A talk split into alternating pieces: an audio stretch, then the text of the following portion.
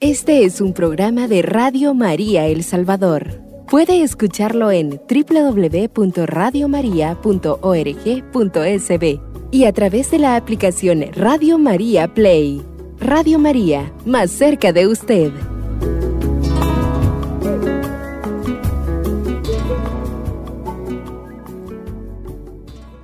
A todos nuestros amigos de Radio María El Salvador que nos acompañan por el 107 3 FM o que nos siguen por las redes sociales. Gracias, muchas gracias por estar con nosotras. Es nuestro, oiga bien, primer programa de este mes de octubre, por supuesto. Si usted ya se dio cuenta, corremos de una manera increíble. Para nosotros el primer día del, mes de octubre, que estamos al aire, por supuesto, ¿no? Entonces, eh, queremos con, ustedes eh, hacerles una invitación en este mes ¿A qué invitación nos les invitamos? Pues a hacer un recorrido por los testimonios de fe y esperanza desde la santidad de la iglesia. Es decir, eh, en este mes hay muchas celebraciones en la iglesia, muchos santos a lo largo de todo este, todo este mes de octubre. Ustedes se podrán preguntar, ¿y cómo vamos a hacer eso? ¿Cómo será posible eso? Pues quédense con nosotros y lo verán. Y para ello voy a invitar a la hermana Sandra que nos dirija la oración para iniciar nuestro programa del día de hoy. Así es, con mucho gusto nos vamos a, disponer a este momento orante y les invitamos, ¿verdad?, a ustedes que se unan con nosotros a este diálogo de amor con Dios. Y lo vamos a hacer en el nombre del Padre, del Hijo y del Espíritu Santo. Amén. Vamos a pedir la intercesión de nuestra Madre Santísima, de todos los santos, en este mes, que hay tantos acontecimientos, ¿por qué nosotros pedir y agradecer a Dios en este contexto sinodal que estamos viviendo, que estamos orando? como iglesia en este mes, también las misiones y tantas cosas más. Entonces, pido a cada uno de ustedes que se unan con nosotros en este momento y nos dirigimos a, a Dios. Estamos ante ti, Espíritu Santo, reunidos en tu nombre. Tú que eres nuestro verdadero consejero, ven a nosotros, apóyanos. Entra en nuestros corazones, enséñanos el camino, muéstranos cómo alcanzar la meta impide que perdamos el rumbo como personas débiles y pecadoras. No permitas que la ignorancia nos lleve por falsos caminos. Concédenos el don del discernimiento para que no dejemos que nuestras acciones se guíen por perjuicios y falsas consideraciones. Condúcenos hacia la unidad ante ti para que no nos desviemos del camino de la verdad y de la justicia, sino que en nuestro peregrinaje terrenal nos esforcemos por alcanzar la vida eterna. Esto te lo pedimos a ti, que obras en todo tiempo y lugar, en comunión con el Padre y el Hijo, por los siglos de los siglos. Amén. Muy bien, y nos vamos al día número uno de octubre. Para esto, pues yo le voy a pedir a la hermana Lorena que tome la palabra y nos haga la presentación precisamente de la tercera mujer doctora de la iglesia y patrona de las misiones. El micrófono para hermana Lorena de María. Bueno, como será muy conocido por ustedes, la iglesia nos propone esta gran fiesta y la Orden del Carmen también en Santa Teresita del Niño Jesús, una santa francesa que desde muy pequeña el Señor va modelando y ella se deja modelar y va adquiriendo con el paso del tiempo toda esta grandeza de saberse amada por Dios, encontrada por Él, mirada por Él. Y bueno, es en su familia, como me imagino que ustedes conocen un poco la historia, en el seno de esa familia francesa que Teresita junto a su madre, doña Celia, Guerín y Luis Martín, va forjando esa identidad de niña, de joven, de mujer, y va encontrando en la dulzura de, ese trato, de ese matrimonio. Imagino que ustedes conocerán la historia, ¿no? Luis quería ser sacerdote y Celia quería ser religiosa, pero por el tiempo, las situaciones en que vivían, ellos, bueno, Luis cuenta la historia que va al, convento, al monasterio, porque él quiere ser sacerdote, pero porque se le dificultaba mucho hablar en latín, eh, no puede ingresar al, al monasterio. Regresa y estando luego meditando con el Señor, sí, se continúa él, ¿no? Dedicándose a su profesión. Él era un relojero muy reconocido en Francia en esa época. Luego su mamá, doña Celia, también quiere ser religiosa, pero tiene un taller donde practica el bordado, le da trabajo a muchas personas y entonces en el convento donde va y ella pide ser admitida le dicen, no, doña Celia, usted mire, hace tanto bien, siga trabajando, eh, ahí va a santificarse, encuentre en ese espacio la grandeza de su vocación y ella continúa, tenía, dice la historia que tenía por lo menos dos empleadas en esa época en que ella pide ser aceptada en un monasterio. Luego pues se dan cuenta los dos siguiendo la obediencia ya por una inspiración de Dios, el Espíritu Santo que los acompaña porque son hombres, hombre y mujer de oración, pues se encuentran, según la historia, se encuentran, se conocen y a los pocos meses deciden formar una familia se casan y bueno, viven como hermanos, dice la, historia que cuenta Teresita. No tienen eh, vida conyugal, pero luego cuando el sacerdote, porque tienen director espiritual, dice, ¿qué pasó? porque no han venido los hijos? Y ellos le comentan esta situación y él dice, no, ahora que ustedes son un matrimonio, deben entonces consumar esa grandeza del matrimonio, que también es la vida, ¿no? el hecho de ser colaboradores de Dios en su obra. Y es así como tienen cuatro hijos, los cuales fallecen. Eh, tenían mucha dificultad ellos para poder tener los hijos. Estos tres niños mueren, que luego es a los que Teresita va a decir que son sus ángeles en el cielo, que sus papás soñaban con tener un hijo sacerdote y misionero, pero ninguno de ellos llegó a, a edad adulta, así que murieron y luego vienen cinco hijas, que de entre ellas la última va a ser Teresita. Teresita, pues como mencioné hace un momento, crece en ese seno de una familia completamente comprometida. Rezaban por la mañana, acompañaban a sus hijas, pero sin desligarse de la vida cotidiana, de la vida normal. Ella aprende con sus hermanas y a los cuatro años pierde a su mamá. Se quedan solo con su papá estas cinco niñas y con el paso del tiempo, para no hacerles muy larga, aquí la introducción a Santa Teresita, eh, porque sé que las hermanas también tendrán mucho que decir acerca de esta gran santa de la iglesia. Bueno, ella entra al convento a los 15 años, no le permitían entrar porque ella quiere entrar al convento de clausura, pero hacen una gran excepción y ya los caminos de Dios. Incluso dice la historia que va donde el Santo Padre le suplica ser admitida que él hiciera por algo por ella, pero el Santo Padre le dice, si es de Dios la van a aceptar, hay que esperar. Y es así que la aceptan a los 15 años, tiene todo su proceso ella unos años antes de conversión y inicia estando en el convento ese, eso que nosotros conocemos como el caminito de la confianza. Y a razón de esto, ayer hemos, bueno, todas los que conocerán un poco el Carmelo, hemos iniciado un proceso de eh, una semana de espiritualidad de Teresita. Y ayer escuchábamos, ¿no? Por una gran eh, expositora que conoce muy bien a Teresita, Teresa ha sido reconocida durante mucho tiempo como esa niña, como la figura de la infancia, de ese caminito espiritual, que incluso los papas han llegado a llamar a Teresita eh, como esa digna de imitar en cuanto a acercarse a Dios con humildad, con sencillez. Pero, decía ella, Teresita también debe ser reconocida como esa autenticidad que tiene ella como mujer, como madre, como esposa, porque dice que en toda la iglesia no se conoce a una santa que haya llegado a vivir más plenamente la unión con Cristo en cuanto a forma esponsal. Teresa amaba a Jesús como hombre, pero también amaba a Jesús como Dios. Pero se fusiona en ella la idea de esposo, siguiendo la doctrina de Santa Teresa, claro está. Ella va encontrando a través del camino de la confianza y de hacer todo, decía ayer Mirna, que era la expositora, por puro amor.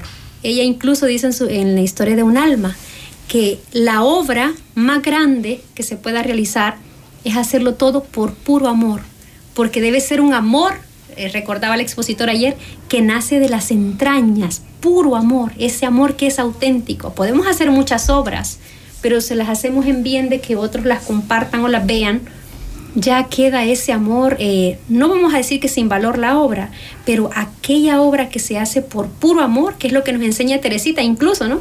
recoger una hoja ofreciéndola por un misionero, por un sacerdote, es lo que tiene tanto valor en la iglesia. Incluso los papas la han llegado a llamar la patrona de las misiones. Y Teresita está de los 15 a los 24 años en el convento de clausura sin salir pero acompañó con su oración por puro amor a los sacerdotes.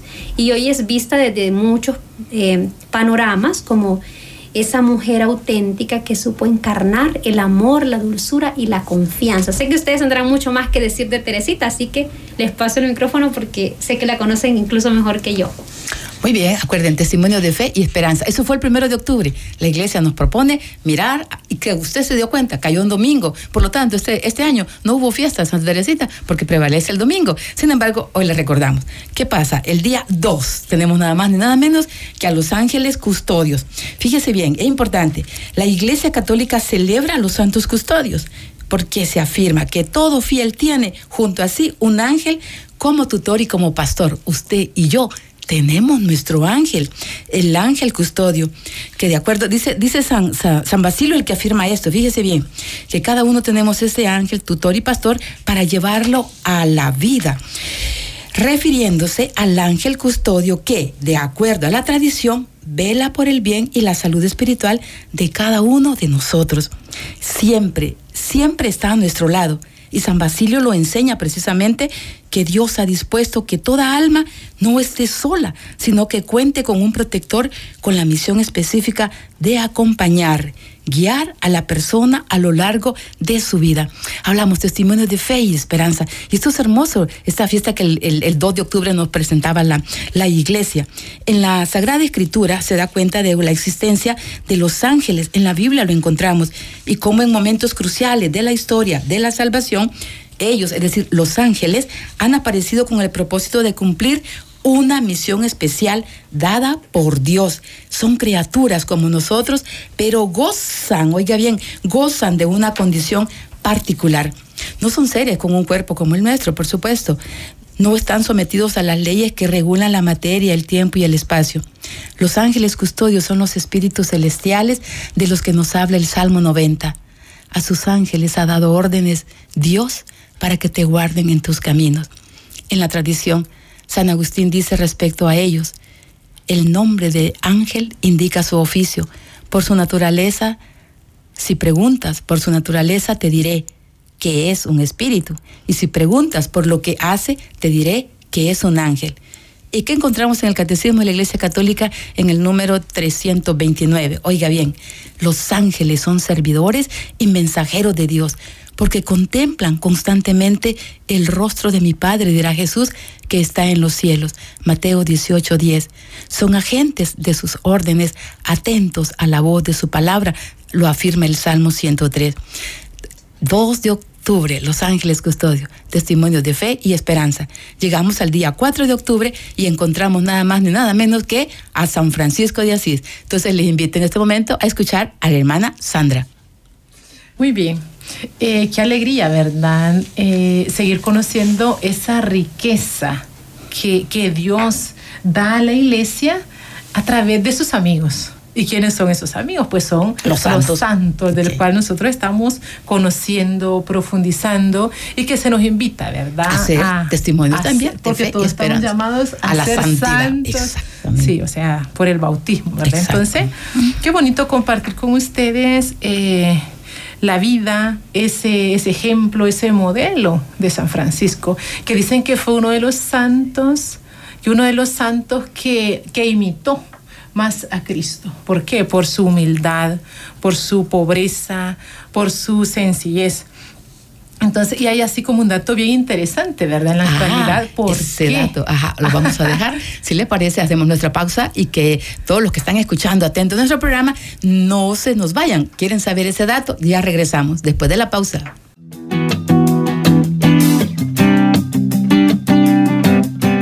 Radio María El Salvador, el podcast, cada vez más cerca de ti.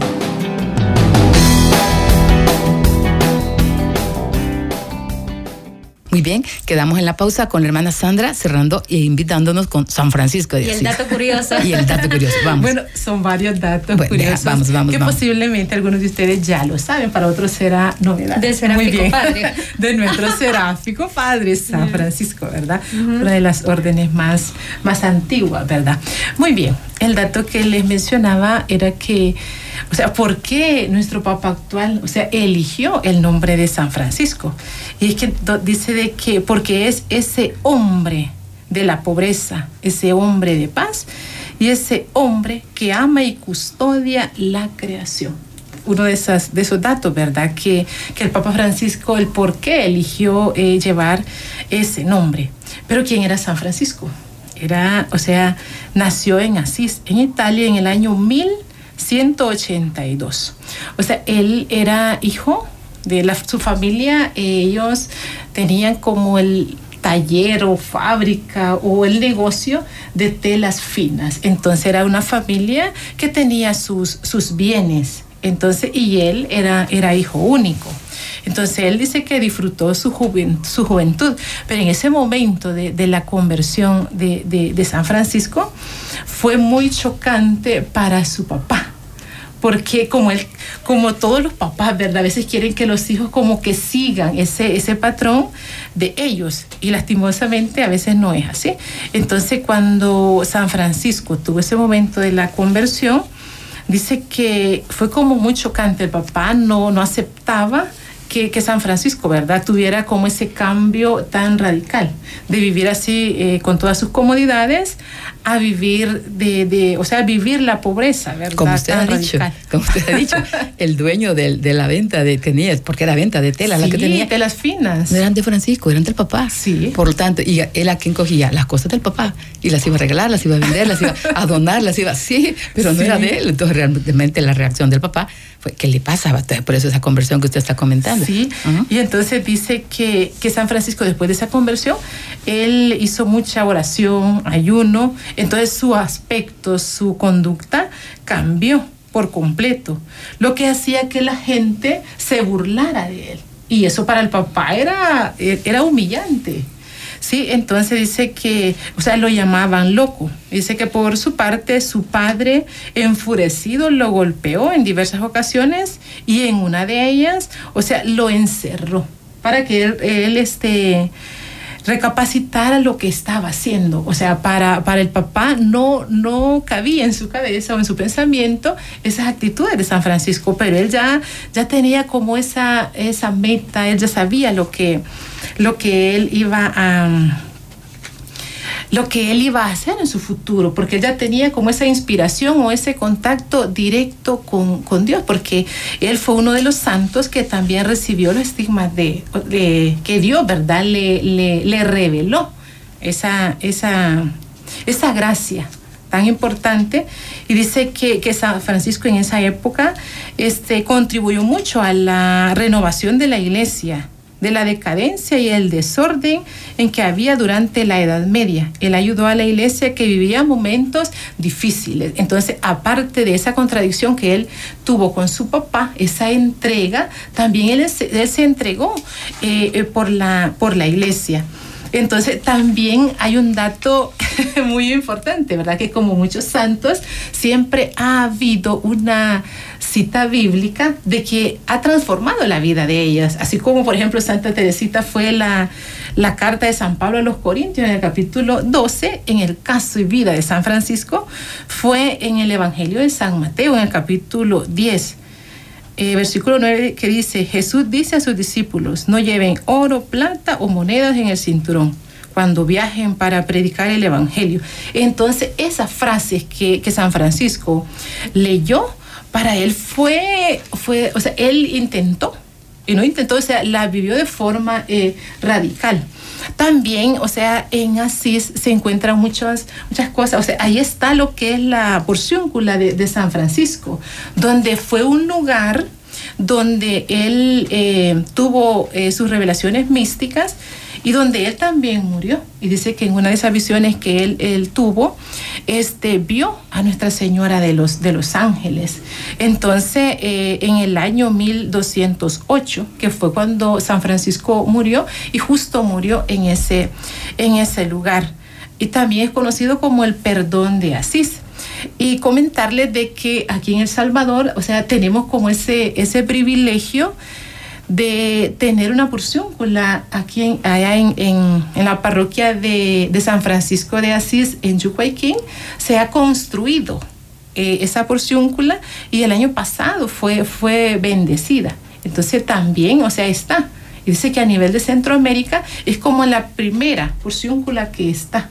Entonces, eh, para que cuando tengan la oportunidad, ¿verdad? También se puedan eh, acercar, conocer ese lugar y también eh, re recibir indulgencias teniendo la preparación necesaria, visitando esos lugares. También, como de acuerdo al tema, también vamos a conocer a otro a otro personaje que ha, ha, aportado tanto a lo que es la iglesia. Hasta aquí llegamos con San Francisco. Hasta aquí llegamos con San Francisco. Hay muchos Testimonio datos. de fe y de esperanza, la pobreza de San Francisco. La pobreza, sí. La experiencia cercana con Jesús, que es el, que, el encuentro que tiene eh, San Francisco. Muy bien. Así, siguiente así. día, cuatro, eh, acabamos de dejar ahorita. Pasamos al día siguiente, que es el día 5 de octubre. ¿A quién tenemos? Nada más ni nada menos que a Sor Faustina. Y sigue entonces la hermana Sandra. Les invito a seguir escuchando a la hermana Sandra. Va con Sor muy Faustina. Bien. Muy bien. Gracias por estar siempre atentos, ¿verdad? A, a, nuestro compartir. Yo sé que estos, estos programas, estos testimonios nos animan a nosotros Eso a se poder trata, motivarnos. Eh, eh, poder conquistar la santidad desde lo pequeño que hacemos, hacemos y desde nuestro día a día, ¿verdad? En todo lo que hacemos. Entonces, ¿quién era Santa Faustina? Era una polaca, ¿sí? Entonces, que cuando la bautizaron tenía su nombre de Elena. Después fue que se le cambió a, Faustina, ¿verdad? Dice que eh, su vocación religiosa fue en gran medida inspirada por Dios en una visión que ella tuvo. Así como San Francisco tuvo esas, esas visiones, también Santa Faustina tuvo como esas gracias eh, místicas donde tuvo esa experiencia de esa visión de Cristo sufriente a los 20 años. También dice que ella cuando era adolescente, eh, ella trabajaba y era conocida como la ama de llaves, que ayudaba a la familia. Entonces ella ingresó a la congregación de las hermanas de Nuestra Señora de la Misericordia y tomó el nombre de hermana María Faustina del Santísimo Sacramento, que como conocemos en la antigüedad, ¿verdad? Había ese cambio eh, de nombre. También este, tuvo muchas eh, visiones y dice que eh, también hay un libro muy, muy bonito que se les invita a ustedes, ¿verdad? Si tienen la oportunidad de, leerlo, que es el diario de, de, Santa, de Santa Faustina, que es donde ella nos comparte esas visiones que ella tuvo y también eh, no se le creía, ¿verdad? Ella tuvo como esa, como esa lucha, porque también no, no se le creía la, las visiones que ella, que ella tenía. Recordemos que en algunos ah. santos van a recibir esas gracias especiales que las van a fortalecer en la fe para el tipo de apostolado de servicio que les toca desarrollar. Pero habrán otros que, que, no van a tener eso, van a una vida normal, sin mayores, como Santa Teresita. Según la historia, no hay ese tipo de manifestaciones como lo está comentando usted, ¿verdad? Con San Francisco, que si los estigmas, que si visiones, ahorita con Sor Faustina, que también visiones, pero recordemos, no todos los santos estarán, ya, estarán llamados a vivir esa experiencia. Y así sí. cada uno, lo que sí va a haber siempre la necesidad de pedir un director espiritual o un confesor para poder ir, ir con él, siendo guiada y orientada hacia verdad, descubrir lo que Dios quiere en cada uno. El discernimiento. Exactamente. Sí, y podemos eh, ver, ¿verdad?, en la vida de los santos que tienen varias cosas en común y que ellos independientemente del sufrimiento, el contexto tanto familiar o social que ellos tengan, o sea, ellos tienen como esa claridad y ellos experimentan esa presencia de Jesús en sus vidas y es lo que a ellos les anima a seguir adelante. Dice que durante sus años en el convento tuvo los dones de los estigmas ocultos y el compromiso místico. También tenía una relación cercana con su ángel custodio. Aquí, o sea, también, ¿verdad? Ella tuvo esa, esa cercanía con su ángel custodio que también a ella la, animaba. eh, también fue, ella fue canonizada por San Juan Pablo II el 30 de abril del año 2000. Él se refirió a ese día como uno de los mejores días de su vida. Y en uno de los, o sea, en el diario ella comenta que en una ocasión cuando ella acababa de iniciar su proceso de formación, ella tenía dudas que si de verdad esa congregación, ella tenía esa certeza de que Dios le llamaba a una congregación, pero ella no sabía cuál. Ella, tenía, ella quería tener como esa seguridad si de verdad era esa congregación.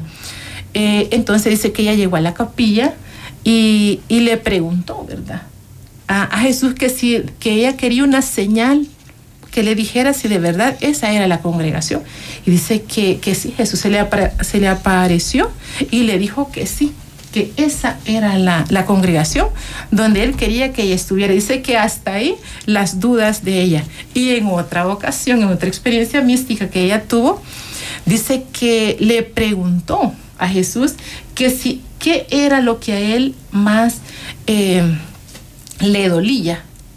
Y entonces dice que lo que, a Jesús más le dolía era cuando a él no se le amaba o esos sufrimientos de, los pecadores. Entonces dice que ella le dijo de que ella se comprometía a ofrecerse en plenitud por esos sufrimientos. Entonces son esos grandes testimonios o pilares, ¿verdad?, de la iglesia que son los que la, la enriquecen, la sustentan y la animan, esa variedad de carismas que hay en los santos. Hasta aquí, Sor Faustina. Así es. Muy bien, pasamos al día 7 de octubre, señoras y señores, y tenemos nada más ni nada menos que la fiesta de Nuestra Señora, la Virgen del Rosario, la Madre que vence al mal. La Virgen del Rosario es la advocación que nos recuerda la importancia de dirigirnos afectuosamente a nuestra Madre a través de la oración, en particular a través del rezo del Santo Rosario. Y fue ella, la Madre de Dios, quien nos pidió que lo recemos y que lo demos a conocer para que podamos obtener las gracias abundantes. Recordemos, Jesús es el núcleo del rosario. El rosario es esa oración mariana de ayuda certera para crecer en amor, amor a ella por quien nos vino la salvación. El rosario es esa oración cristocéntrica, es decir, esa oración centrada en Cristo Jesús. Cada misterio del rosario y de las Aves Marías que se van dando unas tras otras nos ayudan a contemplar y a meditar la vida de nuestro Salvador Jesucristo y lo hacemos en compañía de la Santísima Virgen María. Y un poco de historia. Será en el año 1208 cuando la Virgen María se le aparece, ustedes lo saben, nada más ni nada menos que a Santo Domingo, exactamente, fundador de los dominicos, y dice la historia que le entregó en sus manos un rosario, probablemente con la forma en que hoy lo estamos rezando. Bueno, y el acontecimiento más grande, cada día también la devoción de la Virgen del Rosario crece, la famosa batalla de Lepanto. Uno de los episodios determinantes para la difusión del Santo Rosario a lo largo de los siglos fue lo que ocurrió en medio de una confrontación bélica allá el 7 de octubre del año 1571, la famosa batalla de Lepanto. ¿Qué sucedió allí? una coalición de tropas y de fuerzas navales cristianas que debían enfrentarse a la armada del imperio otomano de arraigambre islámico con el propósito de tener sus ambiciones expansionistas en Occidente, es decir, en Europa, es decir, venían los árabes sobre Europa. Entonces se recupera la soberanía sobre el Mediterráneo, que es lo que ellos querían. Y, pero fíjese, antes de la batalla, las milicias cristianas se encomiendan a la Virgen María, rezan juntos el rosario. Y ese día los cristianos obtienen un triunfo contundente que fue atribuido a la intercesión de la Madre de Dios, protectora de la cristiandad un hermoso testimonio de fe y de esperanza. Así llegamos al día de hoy. ¿Sabe qué día es hoy? 11 de octubre. Tenemos nada más ni nada menos que al Papa San Juan 23, el Papa Bueno. Para eso le paso el micrófono a la hermana Lorena. Muy bien, ya que hemos escuchado la riqueza de la iglesia, de los santos, de estos amigos de Dios, vamos a continuar entonces hablando de los santos, pero será hasta después de nuestra tercera pausa.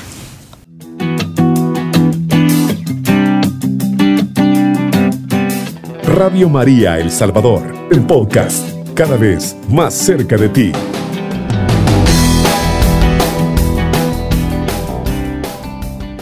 Estamos, aunque no lo crean, en la tercera parte. Yo sé que se han emocionado, ¿verdad? Por lo que estamos como comentando. Entonces, si a ustedes les parece, continuamos porque nos queda un trote. Queríamos llegar del 1 al 15, ¿verdad? Queríamos llegar, cerrar este programa. Si ustedes se fijan, pues decíamos, nuestro primer programa del mes de octubre, queríamos correr los primeros 15 días y en el segundo programa correr los últimos 15 días finales, los últimos los finales, ¿verdad? Bueno, entonces el deseo de la hermana Loren Juan Pablo, el Papa, perdón, Pablo, el Papa Juan Bueno, Papa Juan 23. Muy bien.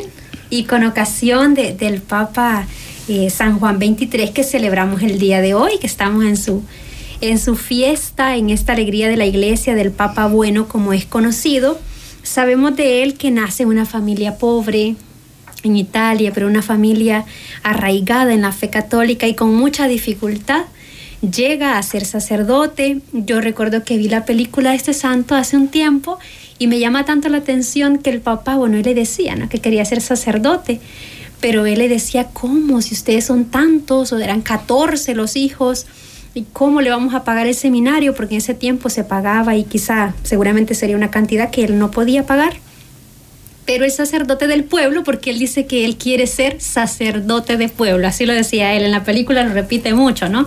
Que quiere ser sacerdote de pueblo porque ve a su párroco que era un hombre entregado a la iglesia, entregado al amor de los hermanos. Y es así como el párroco le ayuda y puede entrar al seminario. Eh, está, en ocasión de esto lo digo, en la Primera y en la Segunda Guerra Mundial, ¿no? Sufre muchísimo y ayuda grandemente a todos los cristianos y a todos los hombres que puede desde su sacerdocio y luego desde su obispado. Luego al llegar a ser eh, elegido como sucesor de San Pedro, sabemos de él que convoca ¿no? esto tan importante para la iglesia, que es el Concilio Vaticano II en el 62, y no va a finalizarlo, sino que es Pablo VI quien lo finaliza, pero él lo inicia, hace como este eh, hace la apertura y hace esta renovación para la iglesia, este deseo de lo que ha dicho también el Papa Francisco en ocasión del sínodo, hacer que la doctrina sea más comprensible, hacerlo más cercano a la gente. Y es así como lo hace Juan 23 y por eso es conocido ¿no? como el Papa Bueno y por sus múltiples obras en la iglesia. Y también a raíz de la necesidad de la paz, la necesidad de la igualdad entre los seres humanos, él en su tiempo escribe... Eh, sus encíclicas más conocidas, que es Mater Magistra, que es 1961, donde resalta la dignidad individual, la dignidad de cada hombre y cada mujer como hijo de Dios. Y también escribe la encíclica Paz in Terris, que es paz en la tierra, que exhorta a la cooperación internacional por la paz y la justicia y al compromiso de la Iglesia a interesarse por los problemas de toda la humanidad en ocasión de estos días que hemos visto tanta guerra, tanta muerte, tanta venganza.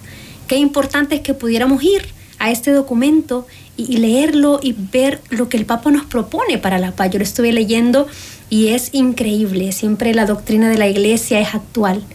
Y es como que él hubiera visto esta situación de ahora, ¿no? Y podemos plantearnos desde ahí lo que él nos dice, cómo poder yo, desde mi condición, desde mi realidad, ayudar a esta paz en la tierra, ayudar en mi contexto a construir la paz. Y por eso, pues, y por muchas otras cosas es conocido como el Papa Bueno. Así que continuamos en este paso por los santos que tiene la iglesia. Muy bien. Para mañana, oiga bien, Nuestra Señora del Pilar, una antigua y venerada tradición, refiere que la Santísima Virgen María en carne mortal se apareció en Zaragoza sobre una columna o pilar signo visible de su presencia, alentando, oiga bien, al apóstol Santiago en su evangelización por tierras españolas. Es la Virgen del Pilar.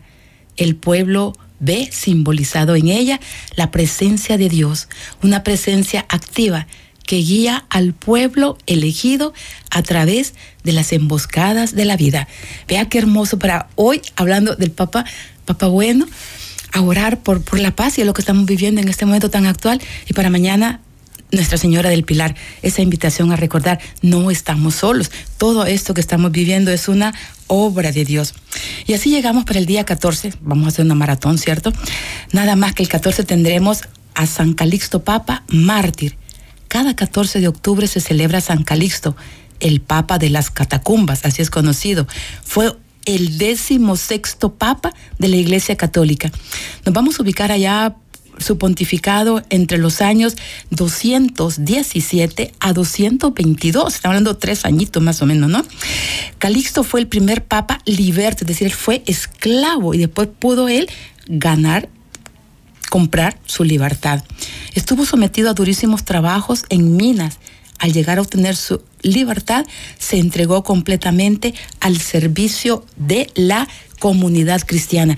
Y esto es hermoso. ¿Libre para qué? Para seguir sirviendo. Y será San Seferino, su predecesor en el pontificado, que lo convierte en un hombre de confianza y le encargue el cuidado y la administración de las catacumbas. Estas cumplían la función, primero, de cementerio para los miembros de la comunidad cristiana, pero como se sabe, con las persecuciones terminaron convirtiéndose en lugares de refugio. Bajo la administración de Calixto, las catacumbas llegaron a tener hasta cuatro niveles y más de 20 kilómetros de corredores. Imagínense qué interesante, todo bajo tierra, aquella situación de, de, persecución. Diferentes dones, ¿verdad? Definitivamente. definitivamente. así. Y ahorita, pues en la actualidad son llamadas las catacumbas de San Calixto y son uno de los principales lugares históricos de Roma. En ellas reposan los restos de papas, de mártires y de santos. Es hermoso, ¿no? Entonces aquí se nos habla de, de quién vino a ser el, el, Papa Calixto para el día 14. Para nosotros tenemos un detalle muy especial. Es ese 14 de, de octubre. Una mujer salvadoreña Clarita Quiroz tiene un sueño y va a dar testimonio de fe, va a iniciar una obra en el nombre de Dios, la obra de Dios. Ella dijo, si esto es de Dios, perdurará. Si yo me equivoqué, se va, va a desaparecer. Pero si es de Dios, seguirá hacia adelante. Y funda la congregación de Carmelitas de San José un 14 de octubre del año 1916, es decir, 107 años de ese sueño de una mujer salvadoreña. Esa obra nace en El Salvador, pero se ha extendido a 15 países ese 14 de octubre. Increíble, pero cierto. Y así llegamos al día 15, ahora sí, de octubre. ¿Qué hay el 15 de octubre? El 15 de octubre la Orden del Carmen se engalana porque celebramos a nuestra Santa Madre Teresa de Jesús, la reformadora de la Orden del Carmen en 1516. Una mujer que nace en Ávila y que es conocidísima en la iglesia, ¿no? La primera mujer doctora de la iglesia, al igual que Teresita, ¿no? Teresita también es doctora de la iglesia. Pero es la tercera. Sí, es la tercera, claro. Catalina, Teresa y Teresita. Y luego Santa Hildegarda, que también son las cuatro mujeres doctoras, pero no estamos en ocasión de esto, sino de Teresa. Entonces Teresa, pues, perdón, Santa Teresa de Jesús. Nuestra madre. nuestra madre. Eh, una mujer que a mí... Eh, sí, me fascina particularmente. Se le nota, se le nota. Santa Teresa es como, como mi santa cabecera. Porque, favorita. Mi santa favorita, sí. Me costó muchísimo, bueno, me imagino que a todos, ¿no? Sus escritos, por ser el castellano de la época, es bastante dificultoso para entender sus obras al principio, pero cuando uno se adentra en ella, se da cuenta de que la ternura y la gracia de Dios está presente en ella hasta el último momento. Así que es una mujer bastante particular que de pequeña soñaba ser ir a tierra de moros con su hermano Rodrigo y ser descabezada por Cristo, porque en este tiempo de 1500 está todo esto de la conquista, ¿no? Entonces ella sueña con ser también misionera y conquistadora y va a tener siempre esta frase, para siempre, siempre, siempre. Sabía que tanto el cielo como el infierno eran para siempre, siempre, siempre. Y de ahí viene ese deseo de entregarse a Dios para siempre, pero en su juventud tiene muchas dificultades y no es sino hasta los 20 años que ella, después de todas, dice ella, por de todos los rodeos por donde me llevó el Señor, llega ella al Carmelo, del bueno, llega al convento de la Encarnación en Ávila, está ahí alrededor de 20 años y cuando está ahí el Señor, pues bueno, la va preparando, es toda, les invito, si pueden, en YouTube, en cualquier otra página, pueden encontrar la vida de Santa Teresa de Jesús.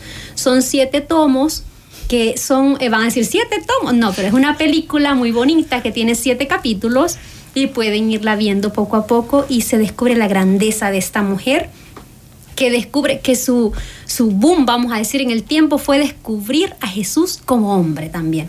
porque se tenía este gran ideal de la divinidad y se había eh, separado la humanidad. la humanidad de Cristo, Cristo. pero ella encuentra a Cristo como hombre, Como hombre. lo reconoce y, y la grandeza que también en ella me sorprende siempre, en ese tiempo no estaba la Biblia, no editada como nosotros la conocemos hoy, impresa, pero ella dice, iba a los sermones y cuando escuchaba a los sacerdotes, guardaba, dice ella, ese sermón y ella misma construía la Biblia. Hay un momento en el que la Inquisición les quita todos los documentos que tienen para leer las monjas porque se las ven como visionarias o como hechiceras y Teresa le dice a Jesús, ahora tú serás mi, mi libro vivo. Por eso Es que hay una lista, hay una lista que la, Inquisición que la Inquisición, que no debe ser leído. No entonces deben ser ahí leídos. muchos libros. Muchos que leía Teresa. Fueron quemados, pero ella le dice, tú serás mi libro vivo. Y desde ahí ella va encontrándose con la riqueza de este Cristo que dice ella, si estoy triste me lo imagino en el Calvario, recuerdo ese sermón y lo, lo reflexiono y me encuentro con él. Y si estoy alegre y exultante de gozo, le recuerdo, dice, resucitado, junto al sepulcro como Magdalena que le ve y se encuentra con él. Y así, de diferentes maneras, Teresa pues refunda, vamos a decir, porque ella no es la fundadora de la, de la Orden del Carmen, sino que ella viene a proponer volver a los orígenes. En el tiempo de Teresa, la obra, la, vamos a decirlo, la regla dada por San Alberto de Jerusalén en el siglo XI-XII, había sido mitigada. Había habido un papa Urbano IV que mitiga la regla Hay cambios, cambios que lo van haciendo más Exacto. suave, más suave, Más suave la regla Se por permite, la se permite, se permite y se permitían muchas cosas. Que, Y Teresa dice, no, volver a los orígenes. Y es así que ella empieza este, este camino, esta obra de, de volver a estos orígenes y así es que funda el primer convento de Ávila en, en llamado San José. Y así va a iniciar todo este camino de Teresa que va a llegar a ser conocida como esta gran mujer que también define la oración en siete pasos. En siete, va a decir ella que el alma es una morada, que es un castillo, donde en el más profundo centro se encuentra ese amado, ese Señor, ese árbol de la vida, va a decir ella, de donde emana esa riqueza de, ese encuentro y de esa profundidad de Dios. Y Teresa también nos va a hablar, ¿no? De que la oración es un trato de amistad. Si dice Teresa, usted no sabe pensar, porque ella también, te- las mujeres en el tiempo de Teresa no podían tener oración mental. Teresa empieza a tener oración mental y ahí va descubriendo a ese Dios que le habla, donde dice ella que a través de conocer ese conocimiento propio me va descubriendo quién soy ante Dios, dónde estoy y qué quiero hacer con mi vida. Y es así como Teresa también nos va a proponer este camino de oración, ¿no? Orar es amar, dice, no puede pensar, pero puede amar, ame, y eso es oración, ese trato de amistad con quien sabemos nos ama. Y a lo largo del tiempo, pues nosotras como Carmelitas de San José, nuestra madre fundadora, leyó a Santa Teresa de Jesús y es por Vivió, eso que vivió la doctrina de leyó, Teresa. conoció Siguió y el así- camino de Teresa. sí. Exacto, así nosotros también fuimos afiliadas a la Orden del Carmen, eh, refundada por esta gran mujer, Santa Teresa de Jesús, doctora de la Iglesia Universal. Podríamos decir muchísimo más, pero el tiempo creo que ya nos está comiendo y tenemos algún otro santo de que hablar. Exactamente, y se, ya se dieron cuenta, el 15 de octubre, ¿qué día cae?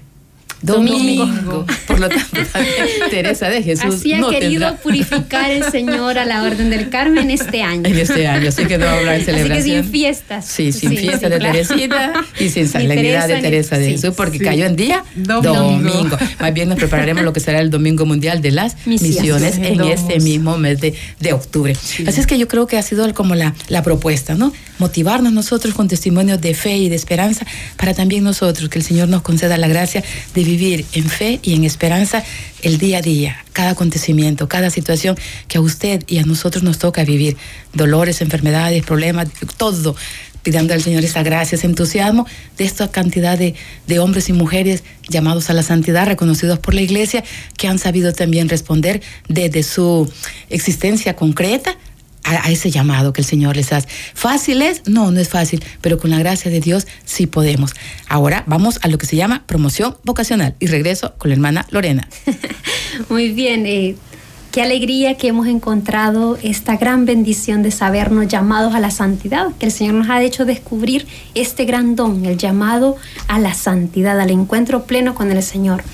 Y nosotras que hemos lo que decimos, no, no podemos callar lo que hemos visto y oído, dice un canto muy, muy común, eh, que se ha hecho común, y en, el Evangelio también, dice Pedro, no, podemos callar que hemos visto al Maestro, que hemos estado con él. Y así nosotras como religiosas carmelitas de San José, que vivimos esta riqueza de la Orden del Carmen, esta riqueza de una mujer salvadoreña y fundadora, que es nuestra Madre Clarita, invitamos a ustedes jóvenes que nos escuchan, si sienten ese, ese, esa inquietud por la vida religiosa, eh, pídanle al Señor en un espacio de oración eh, que les alumbre el camino, que les permita hacer un discernimiento, que puedan acercarse a una congregación religiosa, sea la nuestra, qué bendición.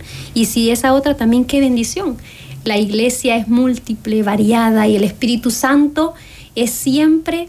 Eh, fiel a nosotros. Y así que nos va a llevar a ese lugar, como le decía a Sor Faustina, ¿no? Lo que dice la hermana hace un momento, que le indique dónde. Pero esto se hace a través de la oración, a través de pedirle al Señor y de buscarle. Así que si siente la inquietud, querida joven que nos escucha, querido joven que nos escucha, busque una congregación religiosa, acérquese a su párroco, a su coordinador, y no se quede con esta inquietud de, ¿y si hubiera sido? ¿y se hubiera ido?